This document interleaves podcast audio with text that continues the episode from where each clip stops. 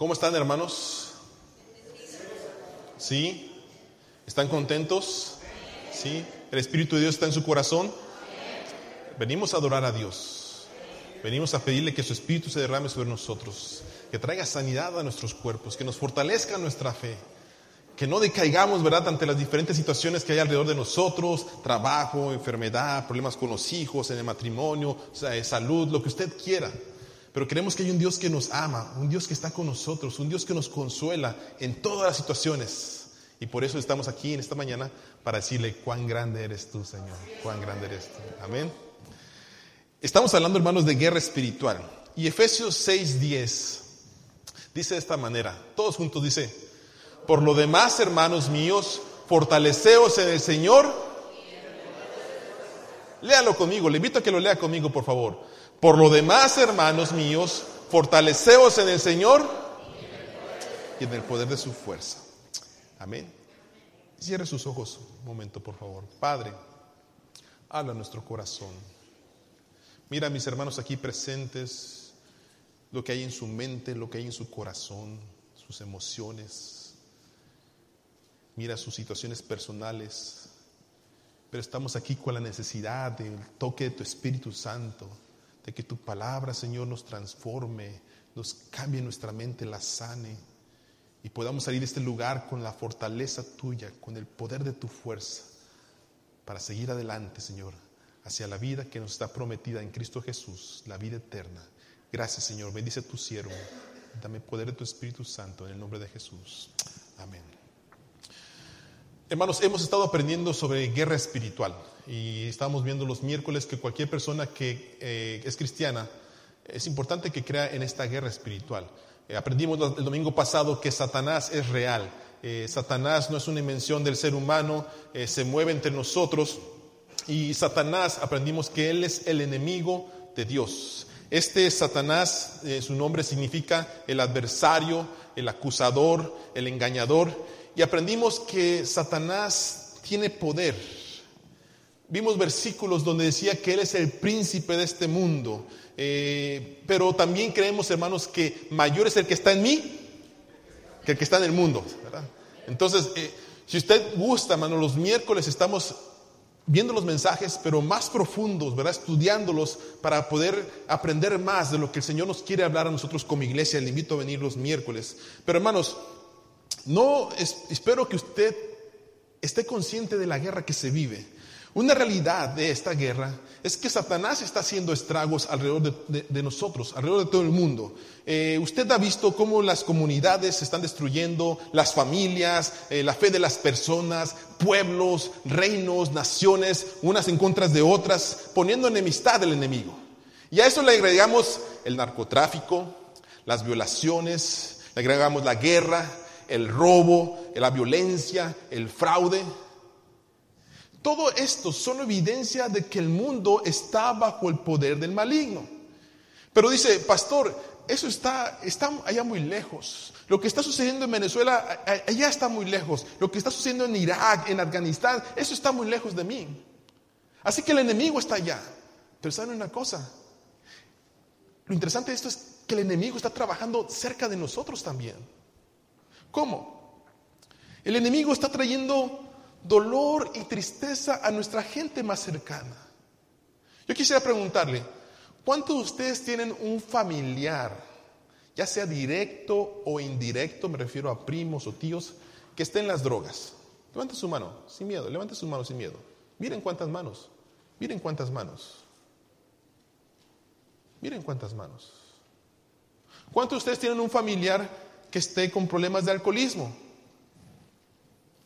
Miren cuántas manos. El enemigo trabajando cerca de nosotros.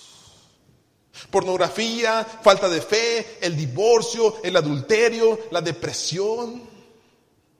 Cristianos que han creído en Jesucristo, pero la depresión ha tomado sus vidas espirituales y les ha puesto una tristeza que no pueden salir de ella. La fornicación, la mentira, el escepticismo. Vienes a la casa de Dios, pero ya no sabes si Dios está realmente trabajando o no está trabajando. nos hemos hecho insensibles. Yo no sé si usted está orando por China, pero le, invito a orar por China. Un, un, país que yo digo, ¿qué le está pasando a China? Están siendo tan insensibles. Creo que ustedes vieron ese video que salió mucho, ¿verdad? Por las noticias de unos eh, padres chinos que lo que hicieron fue que, perdón, eh, no, eso es otro. Una, una, niña que salió a la calle, lo atropellaron y, y pasaban los carros y seguían atropellando a la niña y nadie se paraba a ayudar a la niña. Otra persona, la última que yo me enteré de ahí, unos padres que estaban en un parque y llegaron y aguardaron su niño de como dos años y lo pusieron en un locker y lo cerraron allí para que no saliera el niño. Y, ustedes ven las noticias, hermano, no lo estoy inventando yo, esto es en las noticias. China está, con, está consternada por la insensibilidad de la gente que está allí. Y nosotros no podemos irnos atrás a veces. Pero hermanos, estas situaciones están cerca de nosotros. Las vivimos, las tocamos diariamente. Y, yo no sé si usted se ha preguntado esto, pero ¿será entonces, hermanos, que como iglesia nos tenemos que dar por vencidos? ¿Será entonces que como iglesia nos tenemos que sentar y decir, no, pues sí, realmente Satanás tiene mucho poder, ya ni modo, mira todo lo que está haciendo? ¿Será entonces, hermanos, que nos tenemos que dar por vencidos y decir, ya no hay remedio para mi familia, ya no hay remedio para mi matrimonio, ya no hay remedio para mi comunidad, ya no hay remedio para la nación, ya no hay remedio para este mundo? ¿Será que como iglesia tenemos que tener ese pensamiento? O como alguien me dijo, miren, alguien me dijo así, pastor, yo creo que Dios no existe. Y le digo, ¿por qué me dices que Dios no existe? Es que mire tanta maldad que hay en el mundo. Si Dios existiera, ¿por qué permite tanta maldad? ¿Por qué permite tanto desastre? ¿Por qué permitió que violaran a mi hermana? ¿Por qué permitió que mataran a mi hermano? Si Dios existe, ¿por qué no está haciendo algo? Y saben una cosa, hermanos, me temo que algunos de ustedes tienen esa pregunta. O me temo más que algunos de ustedes han llegado a pensar realmente, dice, ¿será que Dios existe? ¿será que no me están lavando el cerebro en la iglesia y me hacen pensar que necesito a Dios pero realmente no existe? Mm. Yo espero que usted no esté en esa línea. Yo, hermanos, quisiera también decirle, yo no sé si usted le ha pasado que ha estado viendo una película ah, así con su familia y la película se pone tan buena, ¿verdad? Hay mucha acción, mucho suspenso. Y yo no sé si usted le ha pasado que de repente usted lo que hace es mejor le adelanta la película para ver el final. Yo no sé lo hecho, yo lo he hecho. Mi, esposa se ha enojado conmigo. ¿Por qué le adelantas? ¿Por qué le adelantas a la película? Digo, es que ya, ya quiero ver el final, quiero ver qué pasó, quiero ver si se murió o no se murió. Y cuando uno ve el final de la historia, hermanos, de la película que uno está viendo, no sé si usted le ha pasado, que cuando el protagonista se muere, ¿usted qué dice? Ah, qué fea película, no me gustó porque el protagonista se murió. Y uno quería que viviera el protagonista, ¿right? Pero cuando el protagonista se enamora, se casa, o vence, o vence al maligno, lo que sea, ¿cómo siente usted? Lo sabía, lo sabía, sabía que eso iba a pasar, que iba a ganar. ¿Saben una cosa, hermanos? Quiero decirles el final de la historia de la humanidad, el final de la historia bíblica que tenemos. El final de la historia, hermanos, adelantándonos. Dice la palabra de Dios, hermanos, que nosotros somos salvos en Cristo Jesús. Le voy a repetir, hermanos. Dice que Cristo murió por nosotros y Cristo, que dio su vida por nosotros, es para salvarnos. Veo tanta maldad en el mundo, pero digo, Señor, ¿será realidad? Y miren, acompáñenme por favor a Apocalipsis capítulo 5, el último libro de la Biblia. Miren lo que dice en el trono de Dios, dice. Y miré, y oí, no, no, déjenlo leo yo. Y miré, y oí la voz de muchos ángeles alrededor, alrededor del trono, y de los seres vivientes, y de los ancianos. ¿Alrededor de dónde? Del trono. ¿Y su número era de cuántos? Ah. Millones de qué? De millones. Bueno, nosotros somos aquí como unos 90. 80 personas. Y en el trono de Dios, dice, seres vivientes de los ancianos, dice, millones y millones, que decían a gran voz, el cordero que fue inmolado es digno de tomar el poder, las riquezas, la sabiduría, la fortaleza, la honra, la gloria y la alabanza, y a todo lo creado en el cielo y sobre la tierra y debajo de la tierra y en el mar, y a todas las cosas que están en ellas, oí decir, al que está sentado en el trono y al cordero, sea la alabanza, la honra, la gloria y el poder, dice, por los siglos de los siglos. Y dice su palabra. Y los cuatro seres vivientes que estaban ahí decían amén. Y los veinticuatro ancianos se postraron sobre sus rostros y le adoraron al que vive por los siglos de los siglos.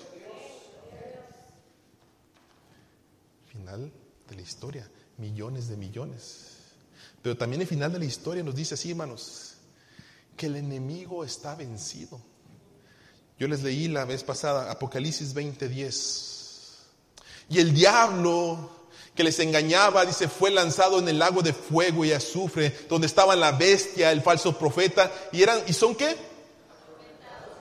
Así que no hay nada de que eso de que mi, el diablo es mi compa, que voy a hacer con él muchas cosas divertidas allá en el infierno, y muchas mujeres y muchos... No, no, no se engañe. La Biblia dice que va a ser atormentado día y noche. Pero ¿saben qué es lo que me preocupa más?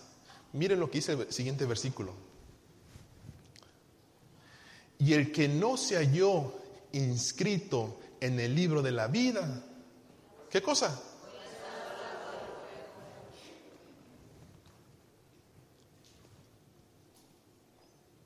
Pregunta para usted. ¿Está su nombre escrito en el libro de la vida? Usted no puede tener esa seguridad si Cristo no vive en su corazón. También el final de la historia, hermanos, algo que me encanta de la historia y la palabra que nos ha revelado es esto, que vamos a tener consolación de Dios. Miren lo que dice también Apocalipsis capítulo 7. Entonces uno de los ancianos habló diciendo, Señor, estos que están vestidos de ropas blancas, ¿quiénes son? ¿De dónde han venido? Y yo le dije, Señor, tú lo sabes. Y él me dijo, estos son los que han salido de la gran tribulación. Y han lavado sus ropas y las han emblanquecido, dice, en la sangre del cordero. Por esto están delante del trono de Dios y le sirven día y noche en su templo. Y el que está sentado sobre el trono extenderá su tabernáculo sobre ellos. Y miren versículo 16 y versículo 17. Y ya no tendrán hambre. Tanta hambre que hay en el mundo. Ya no habrá sed. Y el sol no caerá más sobre ellos ni calor alguno. Dice, porque el cordero que está en medio del trono los va a pastorear y los guiará a fuentes de agua de vida. Y dice, y Dios, ¿qué? Y Dios enjugará todas lágrimas de nosotros. Sí, Jesús dijo, en el mundo tendréis aflicción.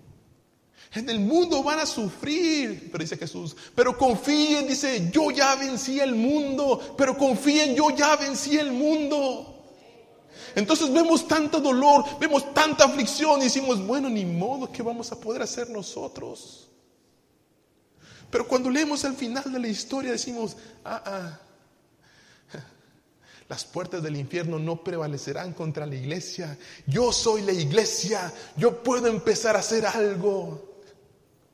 Creo que saben ustedes la historia, ¿verdad? De un hombre que estaba junto al mar y estaba agarrando estrellitas de mar y las aventaba una y luego agarraba otra y la aventaba por allí y luego agarraba una y la aventaba por allí.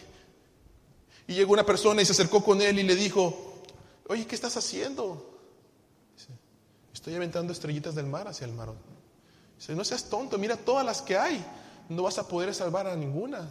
Dice, no vas a poder salvar a muchas. Dice, bueno, pero para esta es la diferencia.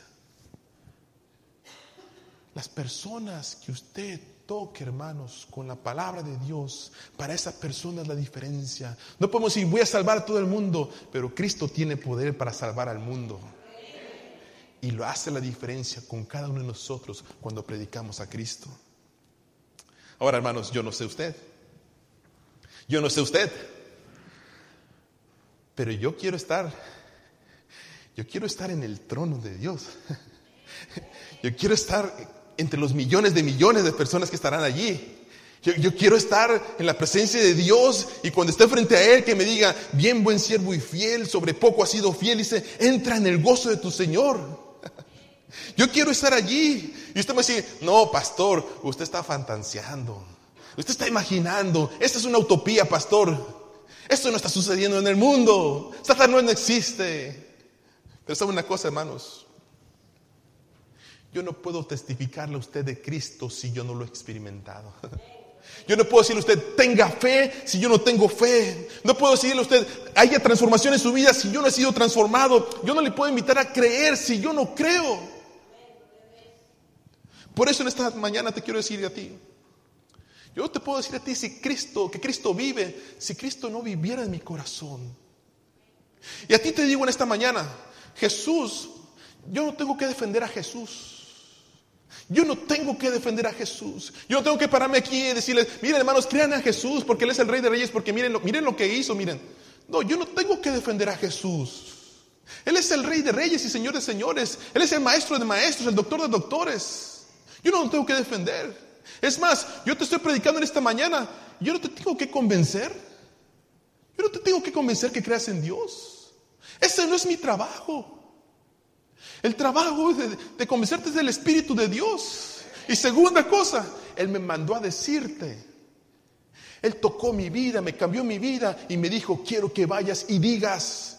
Y Él me manda a decirte que Dios te ama y que quiere tener una relación personal contigo y que quiere que tu nombre esté escrito en el libro de la vida. Es tu decisión.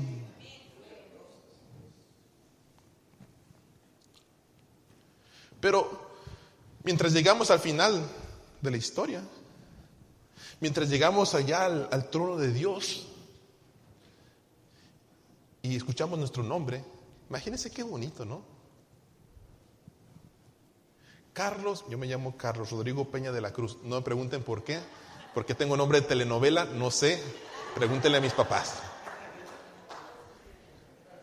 Pero sí, Carlos Rodrigo Peña de la Cruz, presente Señor. Carlos, mira todo lo que hiciste. Sí, Señor. Pero gracias por tu Hijo Jesucristo, quien perdonó mis pecados y por su sangre soy redimido. Y desde ese momento, Señor, te serví con todo mi corazón. Te amé con todo mi corazón. Y mi deseo era estar delante de tu presencia. Yo sé que no soy digno pero porque Cristo murió por mí, sé que tengo y está escrito mi nombre en el libro de la vida. Bien buen siervo y fiel. Entra en el gozo de tu Señor. Yo no sé si usted tiene esa seguridad, hermanos. Yo la tengo. No porque la esté inventando, no porque la tengo que predicar delante de ustedes. Si no, no me pararía aquí. Preferiría bajarme, sentarme y estar, que alguien me predicara. Pero porque Cristo vive en mi corazón. Por eso les digo, hermanos, la única manera de saber que su nombre está escrito en el libro de la vida es que usted tenga la seguridad que el Espíritu de Dios le dice a su Espíritu que usted es un hijo de Dios. Mientras tanto, ¿qué hacemos? Mientras tanto, ¿verdad? Mientras que Cristo viene por segunda vez, mientras que mientras la trompeta final suena, ¿qué hacemos la iglesia? ¿Qué hacemos la iglesia? El libro de los Efesios, si usted ha leído la carta a los Efesios, se lo recomiendo que lo lea en casa. La carta de los Efesios, Pablo está empezando a recordarnos algo a la iglesia. Dice, en Cristo dice, hay bendición espiritual. En Cristo dice, somos hijos por medio de Jesucristo. Él también dice que ora por la iglesia para que abran los ojos de su entendimiento, para que conozcan cuál es su esperanza. Si usted, hermano, cuando ve la, la maldad en el mundo, se siente y dice, no, pues pobrecitos, híjole, hermano, ya no se puede hacer nada. ¿Dónde está su fe en Dios? Dice, para que abran sus ojos y vean la esperanza que hay en Dios. Pablo también nos dice en su carta, somos salvos por la gracia, no por lo que usted haga, no por lo que usted dé, somos solo salvos por gracia, por medio de la fe. Hemos sido reconciliados por la cruz. Y luego más adelante en el capítulo 4 va a decir que por medio del amor de Dios, que excede a todo conocimiento, ese amor, dice, es, nos lo da mucho más abundantemente de lo que pedimos o nosotros entendemos. Y después más adelante, él recomienda a la iglesia, dice, hermanos de la iglesia, capítulo 4, estén unidos, porque tienen un mismo espíritu, tienen una misma fe, un mismo Señor, un mismo bautismo. Dice, estén unidos en Cristo Jesús. Vivan la vida nueva en Cristo. Y después dice él, por eso, si viven en Cristo, deben andar como hijos de luz. Y empieza a dar una serie de recomendaciones de cómo deben tratarse los papás, los hijos, las esposas, los esposos, los amos, los siervos. Usted puede leer la carta de los Efesios.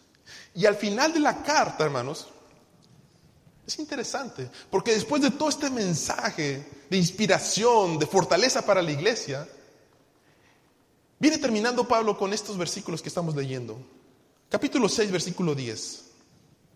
Dice, por lo demás, hermanos míos, ¿qué?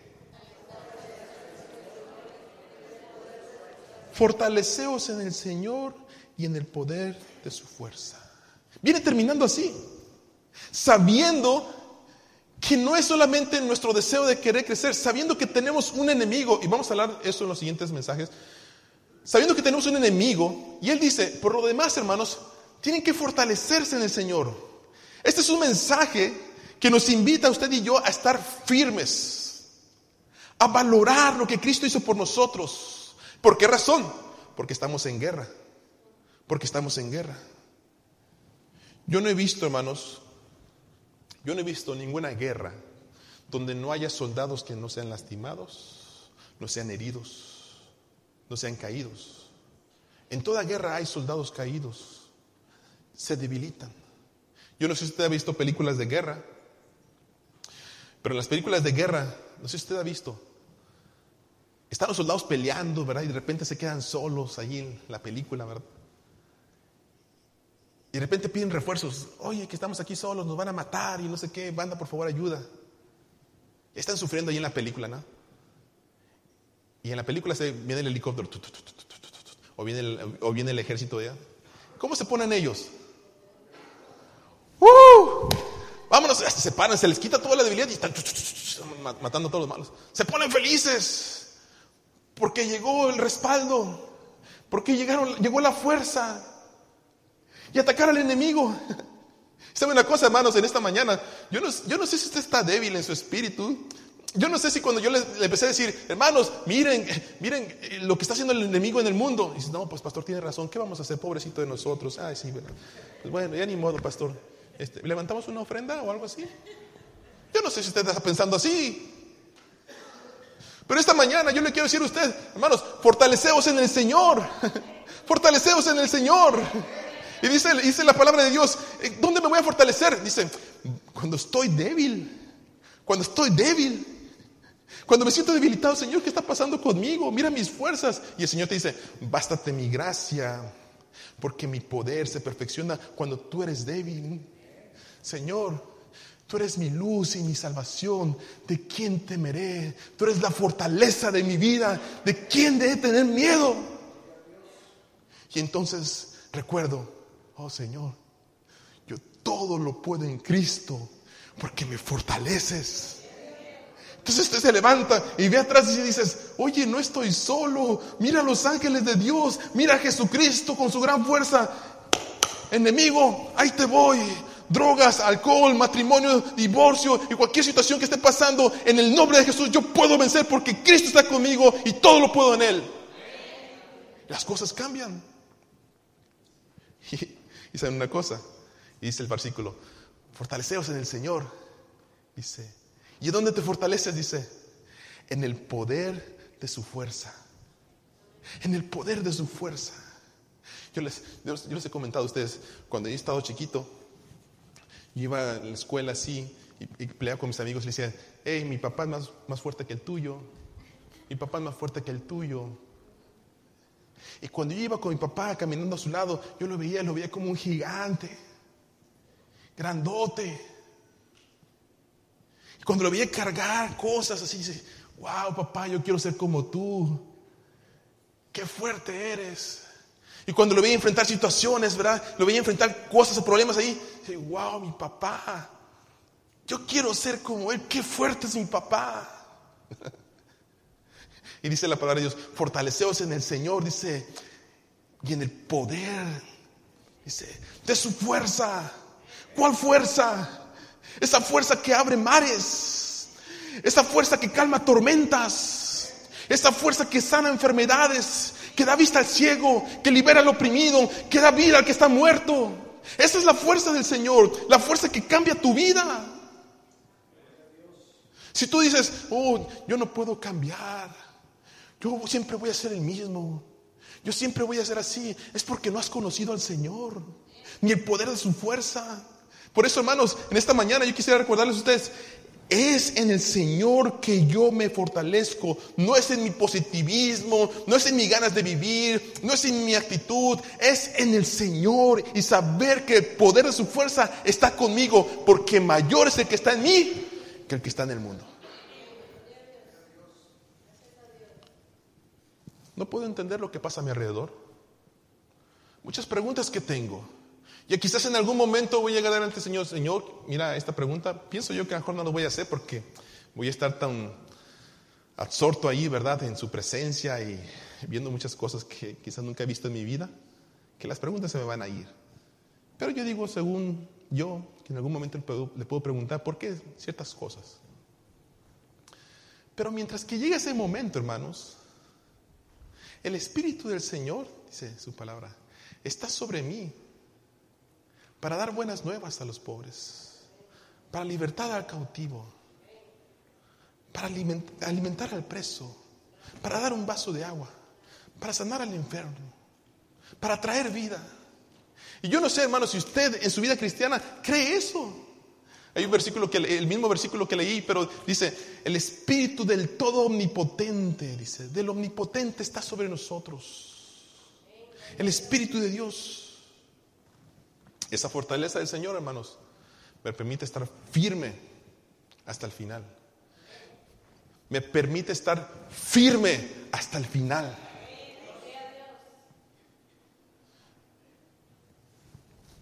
No sé si usted se ha topado con personas que usted le pide hacer algo y la persona, sí, sí, lo voy a hacer. Y usted le, delega la tarea. Y empieza a hacerlo. Esa persona lo empieza a hacer.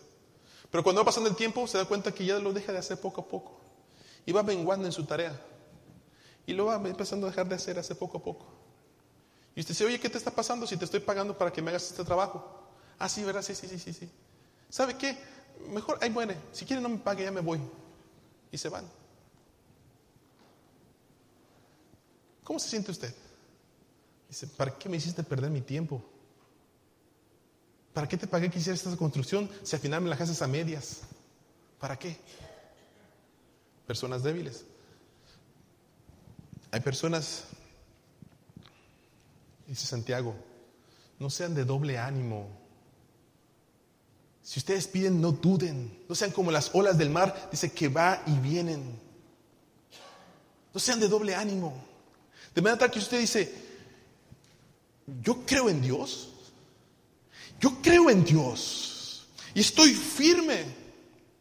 Estoy firme. Y cualquier cosa que venga me permite entonces seguir adelante porque yo creo en el Señor y no solamente estoy como, bueno Señor, hoy no estás conmigo, ¿verdad? Y es que no te siento. Ah, Señor, hoy sí te siento, ¿verdad? Porque qué buen mensaje del pastor. Wow, tu poder está conmigo, Señor. Y mañana se pelea con la esposa y, Señor, qué estabas conmigo, pues? ¿Te la mando o te la llevas? Como tú gustes, pero haz algo, Señor. Haz algo. ¿Cómo amaneciste? Híjole, Señor, Señor. Señor, tú dijiste en tu palabra que me vas a conceder las peticiones de mi corazón. Aquí está otra vez. ¿Qué pasó, Señor? No, hermanos. Por eso dice la palabra, miren, versículo 11. Vestíos, todos juntos dice, Vestíos de toda la armadura de Dios para que podáis estar firmes contra las acechanzas del diablo. Fíjense cómo va Pablo. ¿eh? Nos, está, dando unos consejos bien bonitos de la unidad de la iglesia, de la bendición de Dios, de cómo debemos tratarnos unos a otros. Pero la carta termina diciendo, hey, miren, vístanse de la armadura de Dios, que vamos a predicar eso en las siguientes semanas.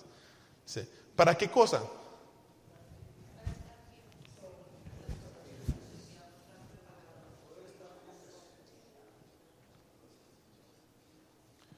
Cuando era joven, hace unos cuantos días atrás, eh, antes me gustaba jugar mucho básquetbol, yo no lo practico, pero me gustaba mucho jugar básquetbol, jugué en algunos equipos por ahí. Hay una, y los que les gusta básquetbol aquí, saben que hay una parte en la defensa eh, que cuando viene el contrincante, tú te puedes parar. Y si te pegan, es falta. ¿Verdad? Entonces, cuando practicamos en el, básquetbol, el entrenador decía, párate, firme, y nos paramos y, si venía el trancazo, ni modo, te aguantabas. Y ¡pum! Ah".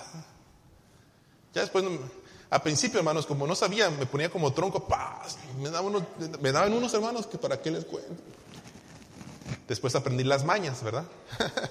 como buen basquetbolista, aprendí las mañas como me, tocaban y yo, ah, me caía, me picaba, me picaba la nariz para que me saliera sangre, ¿verdad? Y toda la cosa. Entonces, mira la falta que me causaste. Pero el, entrenador decía, firme así, te, ponías así para que entonces te pegara el contrincante. Y te marcaban falta, te marcaban falta a él. Si no te parabas bien, entonces era falta tuya. Sigue siendo falta tuya. Si tú y, y, te pegaban, era falta tuya. Porque tenías, o tienes al contrincante. Y la Biblia nos dice, vestidos de toda la armadura de Dios, para que podáis estar firmes contra las acechanzas del diablo. Y las acechanzas, hermanos, son, dice, planes engañosos Planes que incluyen tentaciones, incredulidad al pecado, conformidad con el mundo. Esos son acechanzas, son planes estratégicos de Satanás para hacerlo caer a usted. Y como mencioné muy bien, dice, estar en posiciones, estar firmes, sosteniendo la posición, no rindiéndose al enemigo, sino prevaleciendo, venciendo, estando fuertes. Todos los días, hermanos, escúcheme por favor, ya voy a terminar. Escúcheme. Todos los días Satanás está haciendo planes y estrategias para destruir nuestra fe, nuestra esperanza, nuestro amor, nuestra familia, nuestra economía, nuestra comunidad.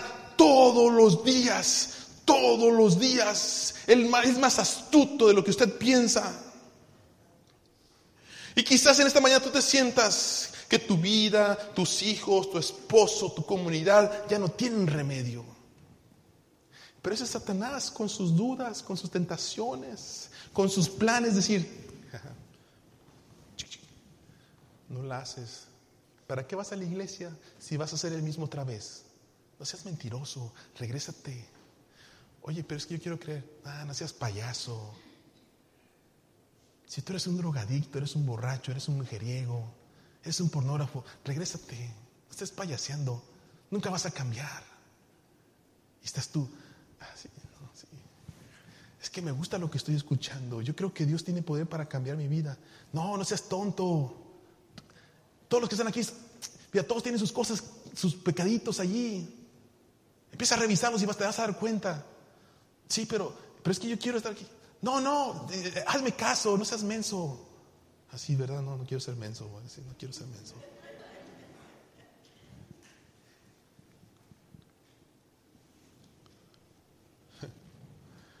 Ayer vino el muchacho que me ayuda con el pasto de la iglesia eh, y me empezó a platicar sobre su matrimonio.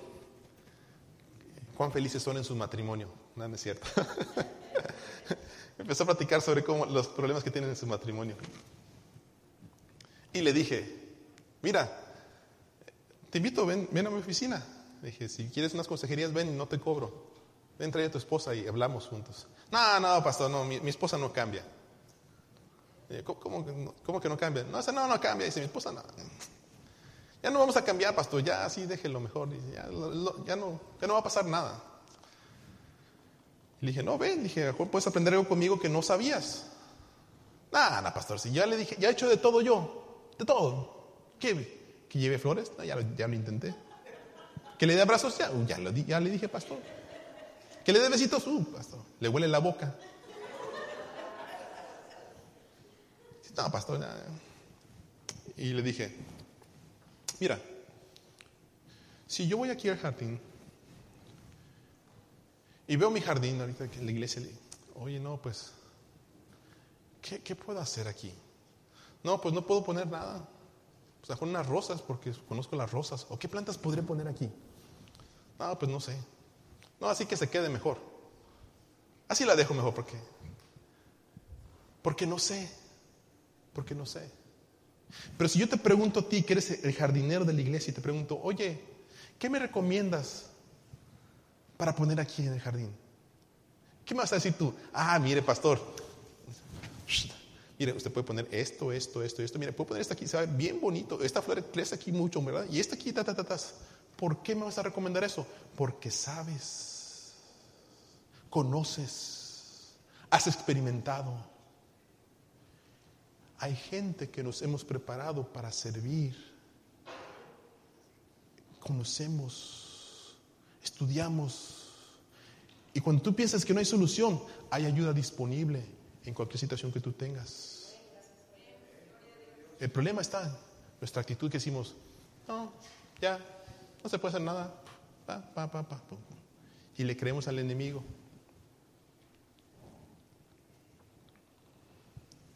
Hermanos, en sus dudas, en sus problemas, en su enfermedad, vaya al psicólogo de psicólogos, vaya al maestro de maestros, vaya al sanador de sanadores, al médico de médicos, vaya a Jesús. Y usted va a experimentar que sí hay solución para su problema, si hay libertad,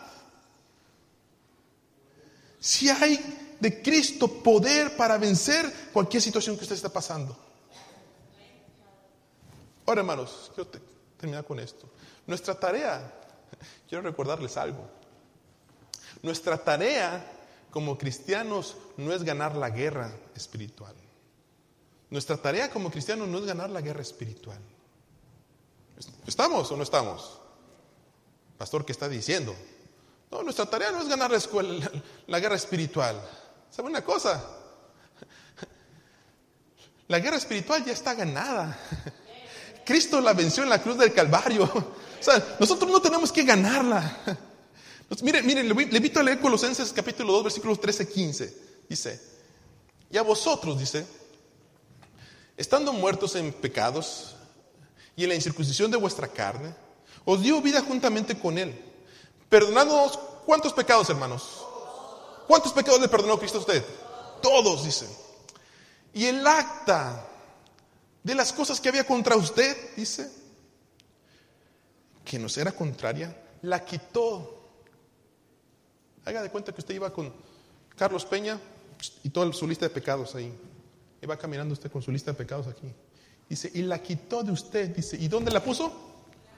La clavó en la cruz del Calvario. Y dice la palabra del versículo 15, todos juntos dice, y despojando a los principados y a las potestades, los exhibió públicamente, triunfando sobre ellos. ¿En dónde?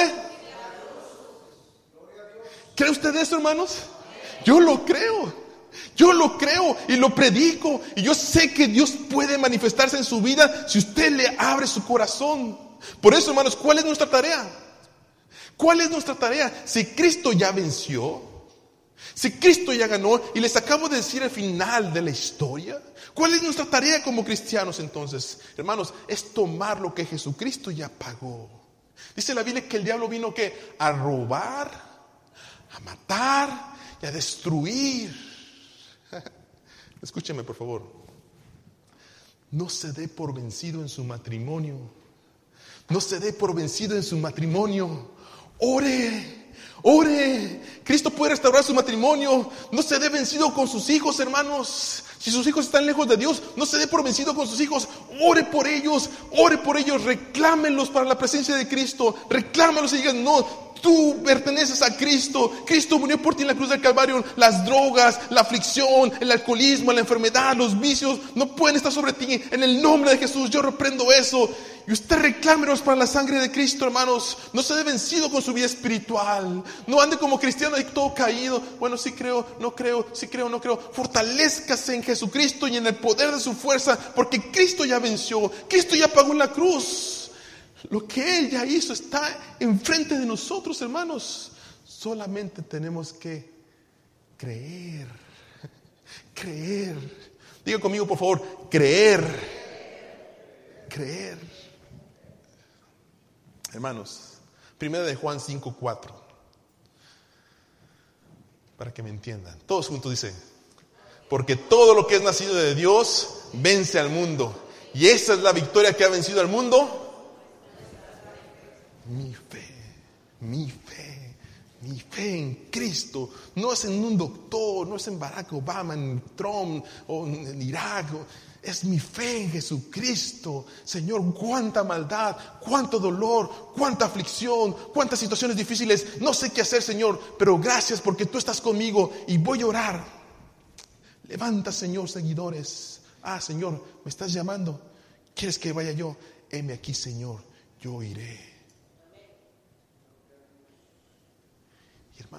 Su vida es transformada poderosamente en Cristo. Primera de Corintios 15, 57, 58 dice, mas gracias sean dadas a Dios. Leanlo conmigo mejor. Para que,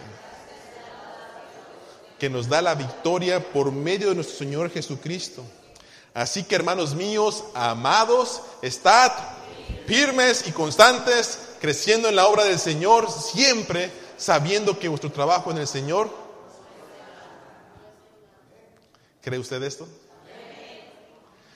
No sé cómo más se lo puedo decir, pero no es mi trabajo convencerle. Yo solamente le dije lo que el Señor quería que usted escuchara y que usted tome la decisión de creer o no creer. Yo he decidido creer Y estar en esos millones de millones alabando a mi Señor Mientras tanto, voy a hacer mi tarea que Él me encomendó, predicarle y ser un testigo fiel de su amor y su misericordia para el ser humano. Sí hay sufrimiento, pero también hay amor de Dios que se manifiesta a través de mi vida cuando vivo a Cristo a mi alrededor. Amén.